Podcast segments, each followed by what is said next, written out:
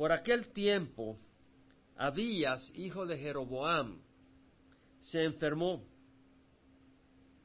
Y Jeroboam dijo a su mujer, levántate ahora y disfrázate para que no conozca que eres la mujer de Jeroboam.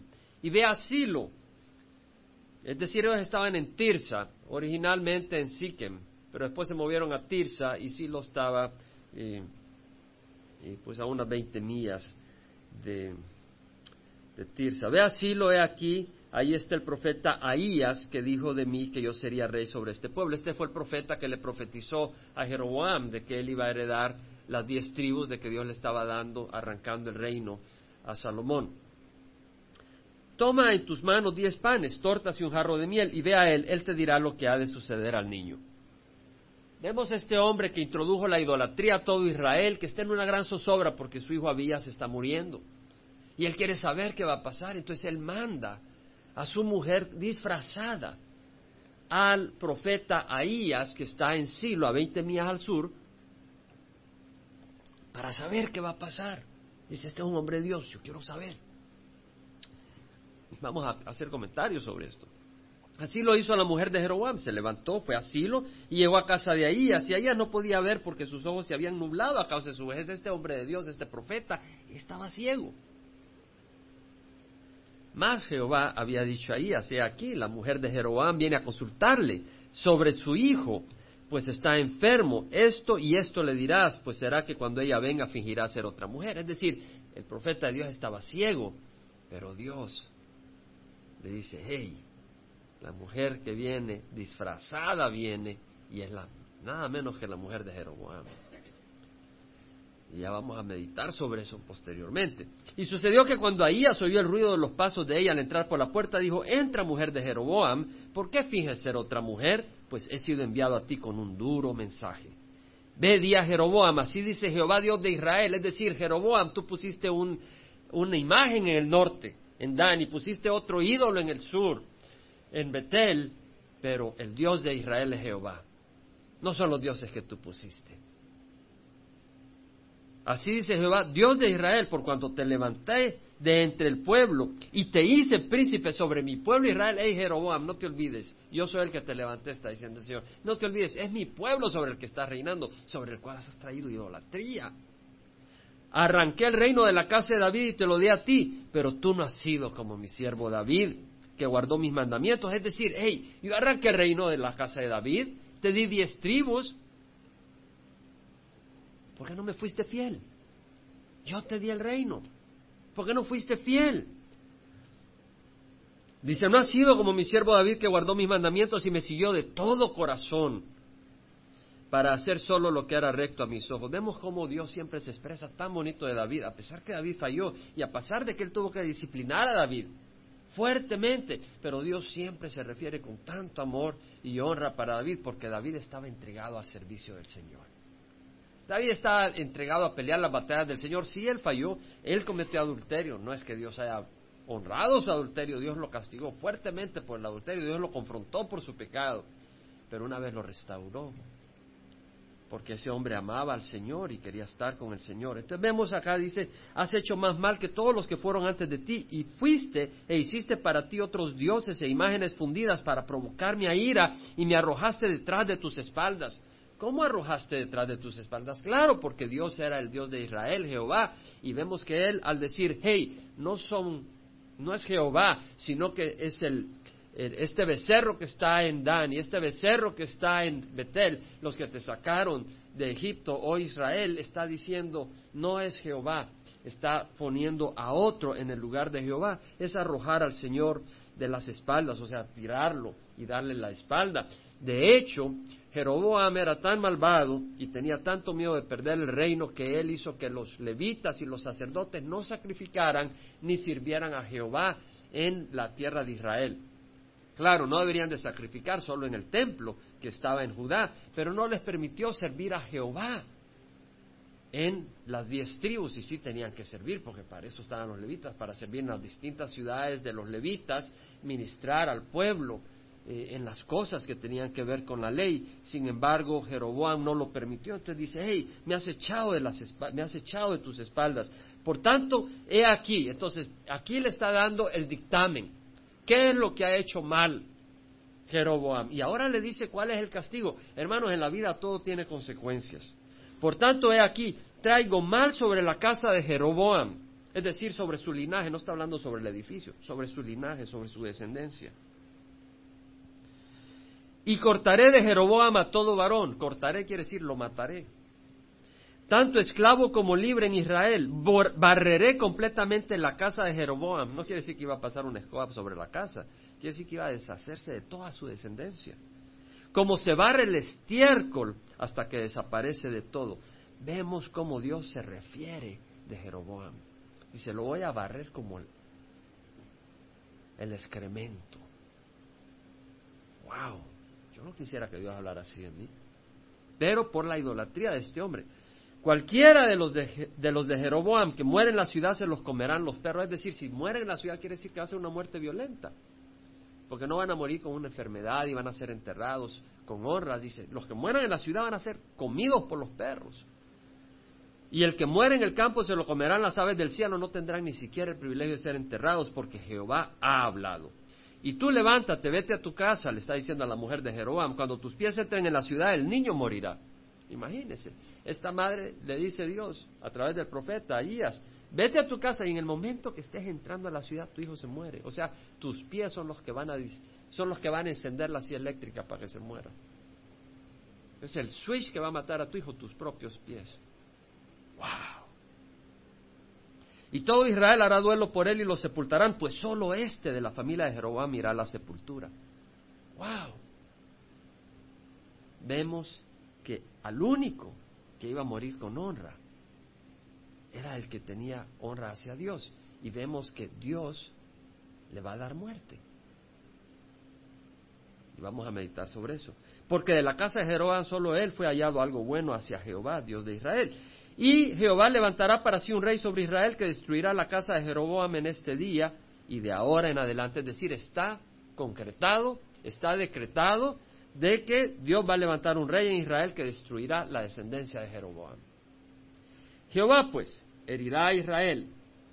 Ahora, el dictamen, ya vimos la consecuencia para el pueblo de Jeroboam, o sea, para la descendencia de Jeroboam. Ahora viene la consecuencia para el pueblo de Israel, porque el pueblo de Israel siguió la idolatría, no solo fue la descendencia de Jeroboam. Entonces dice Jehová, pues herirá a Israel como si agita una caña en el agua y él arrancará a Israel de esta buena tierra que dio a sus padres y los esparcirá más allá del río Éufrates, porque han hecho sus aceras provocando a, ira a Jehová. Y abandonará a Israel a causa de los pecados que cometió Jeroboam y con los cuales hizo pecar a Israel. Es decir, los pecados de idolatría que cometió Jeroboam no solo los cometió él, sino que fue una piedra de tropiezo para todo Israel. Entonces, Israel sí, fue una piedra de tropiezo Jeroboam, pero ellos tenían que haber resistido pero no resistieron, ellos se tiraron a la idolatría y Dios los juzga y en el año 722 antes de Cristo el Señor los lleva al exilio a través de Asiria. Entonces la mujer de Jeroboam se levantó, se fue, llegó a Tirsa y al entrar ella por el umbral de la casa el niño murió. Todo Israel lo sepultó e hizo duelo por él conforme a las palabras que Jehová había hablado por medio de su siervo el profeta Ahías. Los demás hechos de Jeroboam, cómo guerreó y cómo reinó, aquí están escritos en el libro de las crónicas de los reyes de Israel.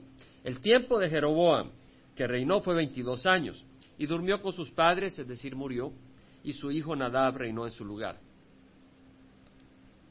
Algunas observaciones vamos a considerar. Una, Jeroboam manda a su mujer asilo para ver y hablar con el profeta de Dios y saber qué va a pasar con su hijo. Entonces eh, disfraza, manda disfrazada a su mujer y con diez panes y tortas y una jarrita de miel para eh, comprar, por decir así, el favor del, profeta. Sin embargo, vemos de que Ahías, aunque tenía los ojos nublados a causa de su vejez y no podía ver, él podía ver. Dios le, Dios le dio discernimiento. Entonces, una lección que quiero sacar de acá para nuestra vida es que el siervo de Dios tiene una luz, una visión y un discernimiento que el mundo desconoce. Siervo de Dios, los siervos de Dios, las siervas de Dios tienen una luz que el mundo no conoce. Ahí va eh, la mujer de Jeroboam, va disfrazada, pero el siervo de Dios sabe, porque Dios se lo ha revelado. Y tú no puedes decir, bueno, eso fue con Ahías. Dios no nos ha dado el Espíritu Santo. Dios no nos ha dado su palabra. Dios no ha dado dones de discernimiento en la iglesia para poder discernir lo que el mundo carnal no puede ver, el hombre espiritual no puede ver. Claro, muchos están preocupados por sus ojos para poder ver. Y van ahí, se, se hacen su operación y no necesitan anteojos, pero no se preocupan por sus ojos espirituales y andan en tinieblas y en ceguera en su corazón. En primera de Juan 2.11 dice, el que aborrece a su hermano está en tinieblas y anda en tinieblas y no sabe a dónde va, porque las tinieblas han cegado sus ojos. Es decir, tú puedes tener la luz como tenía la mujer de Jeroboam, ¿verdad? Y como tenía Jeroboam, pero no había esa luz de discernimiento que tenía el profeta. Ellos estaban ciegos pensando que podían engañar al profeta de Dios, estaban ciegos. Quien tenía vista era el profeta de Dios, él sabía y supo. Entonces, tú puedes estar ciego al aborrecer a tu hermano. El que aborrece a su hermano está en tinieblas y anda en tinieblas. Estamos hablando de tinieblas espirituales. En Lucas 11 nos habla el Señor, puedes acompañarme, versículo 34. Dice, la lámpara de tu cuerpo es tu ojo. Cuando tu ojo está sano, también tu cuerpo está lleno de luz, pero cuando está malo, también tu cuerpo está lleno de oscuridad. ¿Qué quiere decir eso? La lámpara de tu cuerpo es tu ojo. Quiere decir que cuando tú ves la luz en el ojo, se te iluminan los huesos y la barriga y las manos por adentro. Esa es la lámpara de, la lámpara de tu cuerpo es tu ojo. No, pero lo que quiere decir es que, hey, con tu ojo te entra luz y tú puedes ver. Entonces, hey, tú pones la mano y dices, no, no, aquí está la estufa, está caliente. Es decir, tú quitas la mano. Tú porque tú puedes ver y tienes luz, tú sabes a dónde poner el pie para no tropezarte. Es decir, todo tu cuerpo habita en la influencia de esa luz. Amén. Gracias a que el ojo puede ver. El ojo está sano y porque el ojo está sano entra luz y tú puedes ver, entonces tu pie, tu brazo, tu mano, tu cabeza la puedes mover si ves que te vas a dar un coscorrón ahí. Estás habitando en la luz. Ahora dice, mira pues que la luz que en ti hay no sea oscuridad. Así que si todo tu cuerpo está lleno de luz, sin tener parte alguna en tinieblas, o sea, fíjese bien, la luz que en ti hay no sea oscuridad. Parece una contradicción. Entonces está hablando en un término espiritual.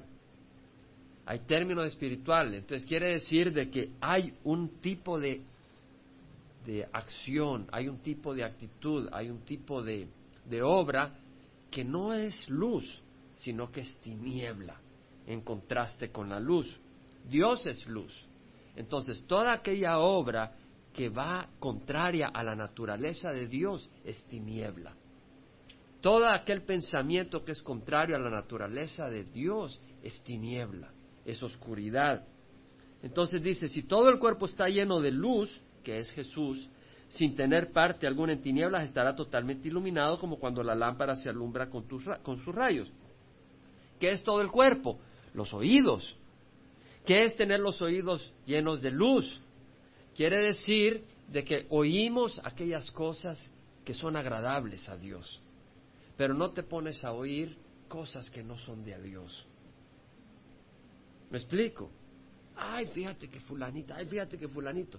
Yo no quiero oír esto, porque eso no es luz, eso es tinieblas. Tú tienes todo el derecho de parar a alguien cuando viene con chambres. No tienes por qué oírlo. La lengua es un, es un instrumento. Entonces la lengua puede habitar en la luz o puede habitar en las tinieblas, dependiendo de cómo lo usas. ¿Lo usas para destruir o lo usas para servir a Dios? ¿Lo usas para orar? ¿Lo usas para alabar al Señor? ¿Lo usas para decirle a alguien, hey, qué gusto verte? La mente ¿Qué abrigas en tu mente? ¿Qué, ¿Qué, es lo que consideras en tu mente? ¿Es agradable a Dios? En Filipenses 4, el Señor nos dice cómo pensar, qué meditar, aquello que es digno, aquello que es eh, digno de valor. Ahí está. ¿Qué vas a abrigar en tu mente? ¿Qué de tus pies? Es decir, ¿a dónde entras? ¿A dónde sales? ¿Para dónde te diriges? O eh, tus manos. ¿Para qué usas tus manos? ¿Para mostrar violencia? ¿O la usas para dar amor? ¿O tus labios? ¿Los usas para besar a tu cónyuge? ¿A tus hijos? ¿O para cometer adulterio? ¿O tus ojos? usas tus ojos para llenarte de pornografía. Tenemos que cuidarnos lo que vemos. No pase viendo televisión, hermanos. Y vea televisión si hay noticias o algún programa cultural que tenga valor, pero para andar viendo tonterías es llenar la mente y el corazón. Entonces llenemos nuestro cuerpo de luz, no de oscuridad. De eso se trata. Romanos 6, versículo 11 al 13 dice, así también vosotros consideraos muertos para el pecado, pero vivos para Dios en Cristo Jesús. Es decir, muertos para la oscuridad, pero vivos para la luz. ¿Verdad? Por tanto, no reine el pecado en vuestro cuerpo mortal para que no obedezcáis su lujuria, ni presentéis los miembros de vuestro cuerpo al pecado como instrumentos de iniquidad, sino presentad vosotros mismos a Dios como vivos de entre los muertos y vuestros miembros a Dios como instrumentos de justicia. Cada parte de tu cuerpo, óyeme bien, cada parte de tu cuerpo que sea entregado a las manos del Señor para los propósitos de Dios. Es lo que el Señor quiere. Eso es lo que el Señor quiere y es lo mejor que puedes hacer.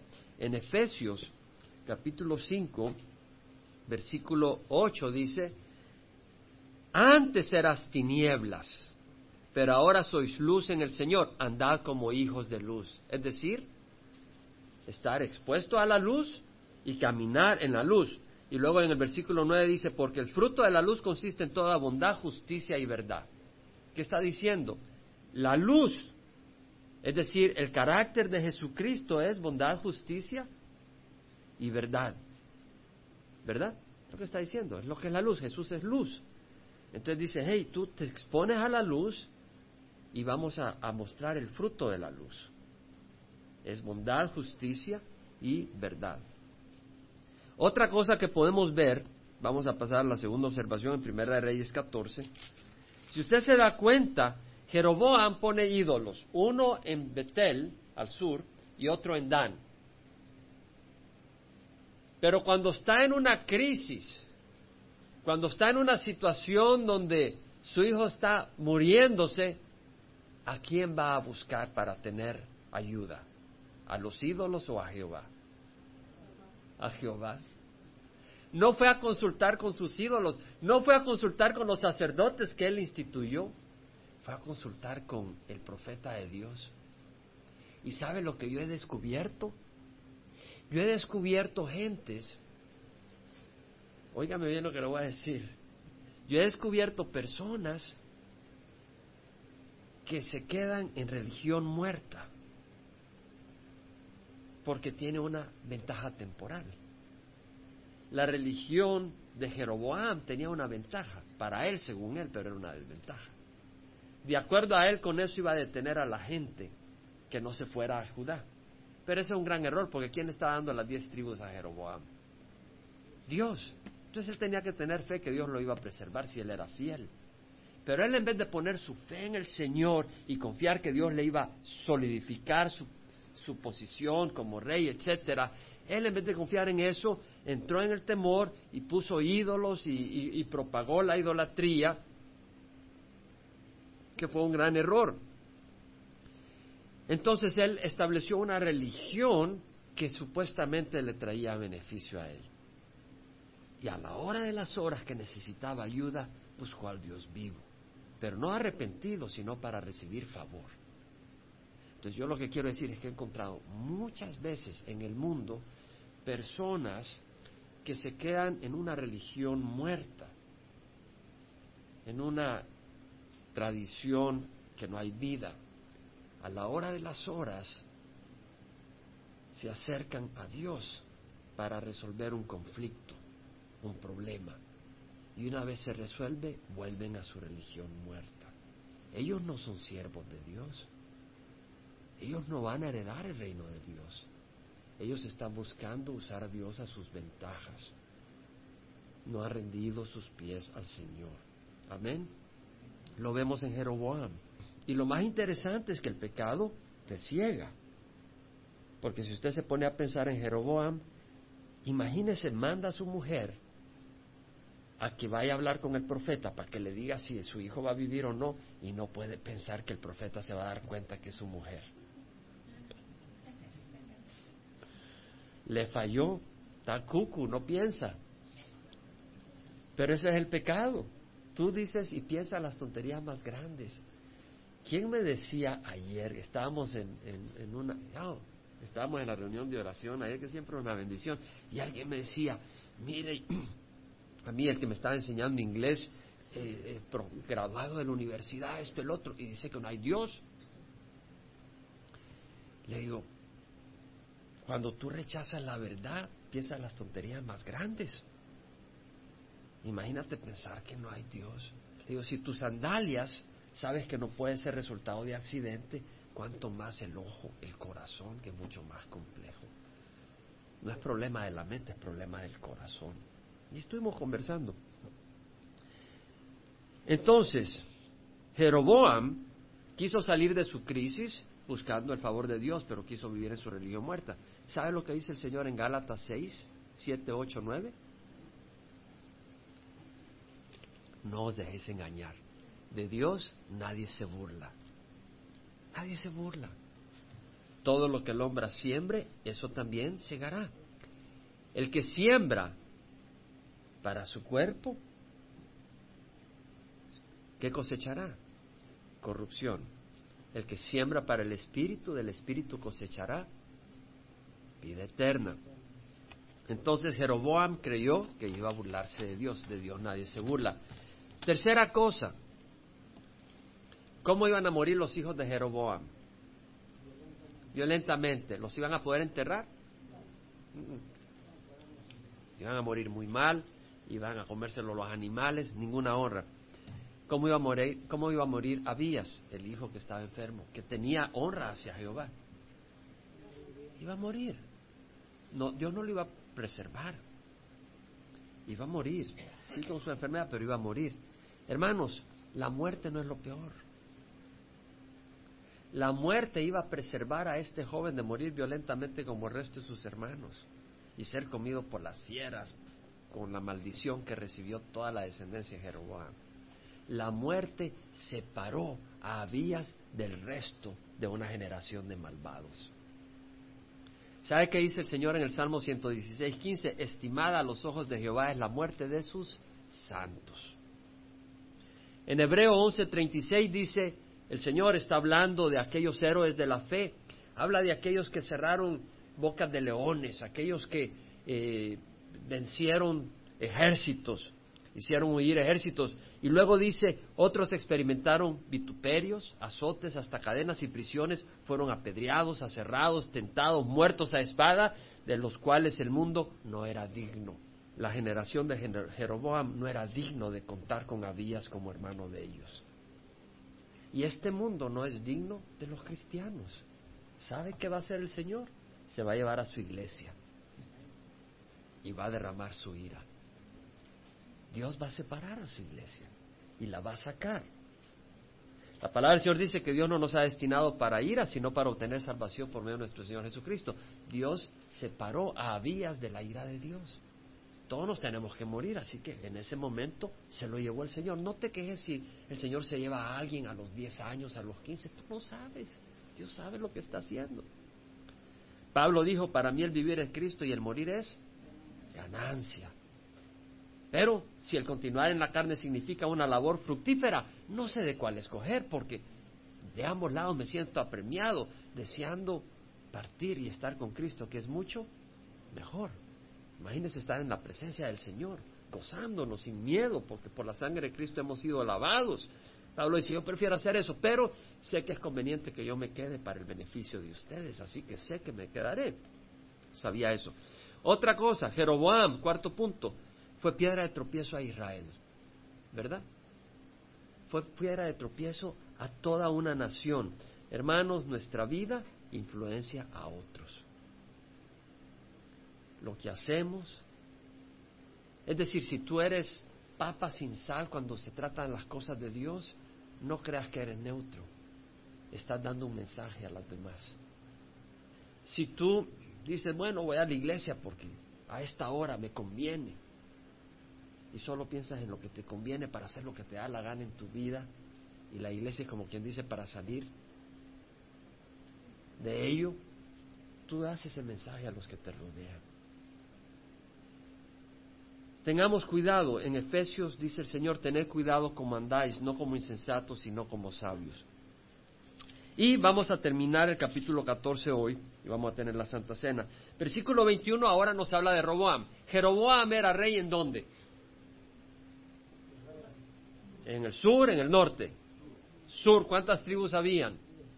Diez en el que estaban con Jeroboam. Y el domingo pasado explicamos lo de diez y una y por qué no eran doce, ¿se acuerdan? Y pues creo que la explicación es, es sólida. Así que si tienen interés, está el domingo pasado. Roboam, hijo de Salomón, reinó en Judá. Roboam tenía 41 años cuando comenzó a reinar y reinó 17 años en Jerusalén. La ciudad que Jehová había escogido de entre todas las tribus de Israel para poner ahí su nombre. Vemos que el autor hace el énfasis que Jerusalén había sido escogida por Dios. El nombre de su madre era Naama Amonita, una de las mujeres de Salomón que eran eh, idólatras. Entonces vemos acá de que esta mujer idólatra tiene un hijo que es Roboam y que se avienta a la idolatría. Ya estudiamos hace dos domingos sobre el caminar de Roboam, cómo al principio él edificó ciudades en Judá. Y lo que es interesante es, bueno, vamos, no me quiero adelantar. Judá hizo lo malo ante los ojos de Jehová. ¿Quién era su rey? Roboam. Roboam no mantuvo una influencia sana, sino que él eh, prostituyó también Judá. Le provocaron a celos, más que todo lo que sus padres le habían provocado con los pecados que habían hecho, porque ellos también edificaron para sí lugares altos. O sea que no solo fue Jeroboam en el norte, sino que en Judá, Roboam edificó lugares altos, pilares sagrados y aceras en toda colina alta y bajo todo árbol frondoso, o sea que por todo árbol, en toda mate grande, cedros, hizo sus capillitas para sus ídolos. Hubo también en la tierra sodomitas, estos son sacerdotes homosexuales, donde la religión incluía actos inmorales de homosexualismo, de cultos paganos, hicieron conforme a todas las abominaciones de las naciones que Jehová había echado delante de los hijos de Israel. Dios había echado a, las naciones, a los cananeos, a los amoritas, a, los, a todos ellos los había echado por estas prácticas. Y Roboam las reinstituye. Y sucedió que en el quinto año del rey Roboam, ¿Se acuerdan de que después de tres años de ser fiel, porque Roboam fue fiel por tres años, pero cuando se consolidó el poder, y después de que él edificó defensas y ciudades y fortalezas y, mandó lanzas y eh, eh, víveres y todo, y comandantes en las ciudades, después de hacer eso se sintió muy fuerte, se sintió independiente y él trajo la idolatría. Entonces el Señor eh, lo castigó. Mandó a Sisac, que era faraón de Egipto, y Sisac invadió Palestina, invadió lo que es Edom al sur, la tierra de los filisteos, y, bueno, de hecho, en, en Egipto está los, los registros de esa invasión. Y dicen de que se tomaron más de 150 ciudades del área de Palestina. Una, una confirmación arqueológica de lo que está en la Biblia. Es interesante. Ahora, lo interesante es que entonces, en el quinto año, Sisac, rey de Egipto, sube contra Jerusalén y tomó los tesoros de la casa de Jehová y los tesoros del palacio del rey. Se apoderó de todo, llevándose aún todos los escudos de oro que había hecho Salomón. Vemos que este hombre Roboam eh, trae idolatría y entra eh, y se lleva los tesoros de oro, los escudos de oro, toda la, riqueza se la lleva. Y de hecho iba a tomar Jerusalén, pero Dios eh, tuvo misericordia de ellos porque ellos eh, buscaron a Dios cuando se dieron cuenta que Sisac estaba entrando por todas las ciudades de Judá y las estaba tomando. Entonces ellos clamaron a Dios y Dios dijo, ok, eh, porque se han humillado, no voy a permitir que los lleven cautivos en este momento, pero van a ser siervos de Sisac para que aprendan a ver la diferencia entre servirme a mí y servir a otros señores. Ese fue el castigo que Dios les dio. Entonces fueron tributarios, o sea, tuvieron que darle sus riquezas a Sisac. Entonces el rey Rehoboam hizo escudos de bronce en su lugar, los entregó al cuidado de los jefes de la guardia que custodiaban la entrada de la casa del rey. Sucedía, es decir, en vez de los escudos de oro hizo de bronce. Y cada vez que llegaba el rey al templo, iban los guardas con los 500 escudos de bronce, ya no eran de oro. Y sucedía que cuando el rey entraba en la casa de Jehová, los de la guardia los llevaban, después los devolvían a la sala de los de la guardia. Los demás hechos de Roboam y todo lo que hizo no están escritos en el libro de las crónicas de los reyes de Judá. Usted puede ir a Segunda Crónica, capítulo 11 y 12, y leer estas historias, parte de esta historia. Y hubo guerra continua entre Roboam y Jeroboam. Roboam al sur, Jeroboam al norte, Probablemente se estaban peleando lo que era la, la, frontera en la tribu de Benjamín, porque se acuerdan que Benjamín eh, se alineó con Judá.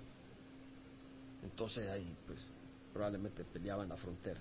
Y durmió Roboam con sus padres y fue sepultado con sus padres en la ciudad de David, es decir, Jerusalén.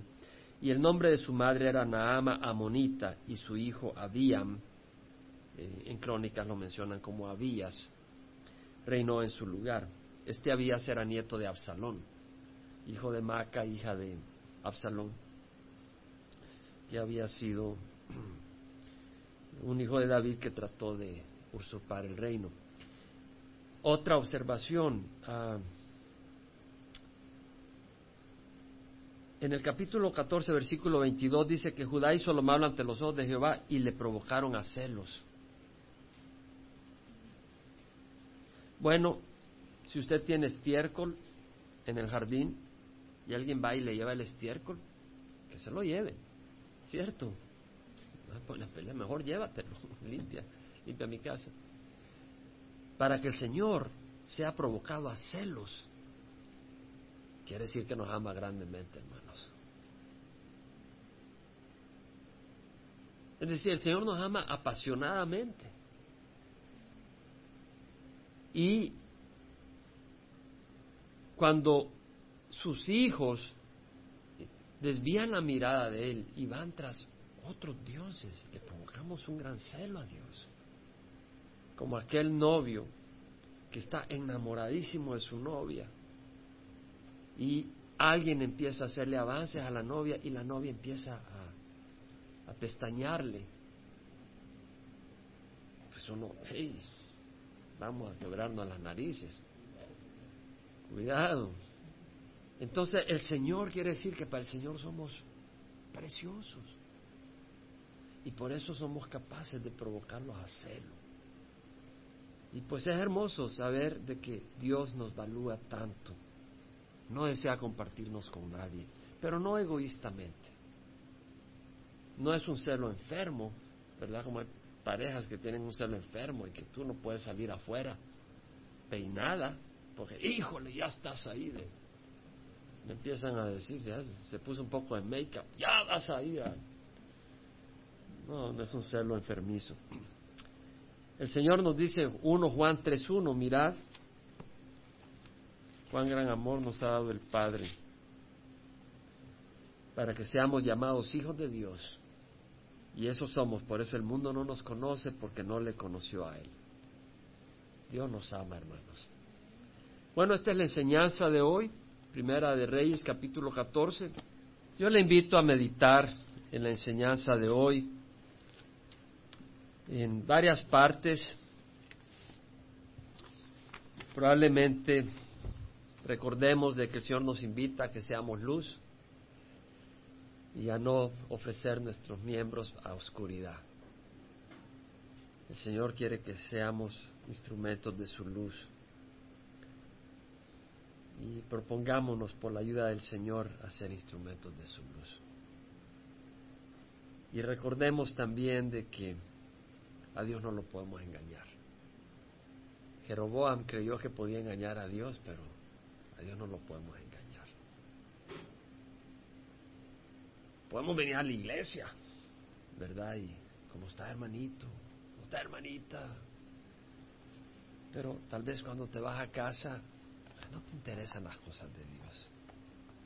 Bueno, yo no te digo, te vamos a disparar, no, yo te digo, pero a Dios no lo puedes engañar.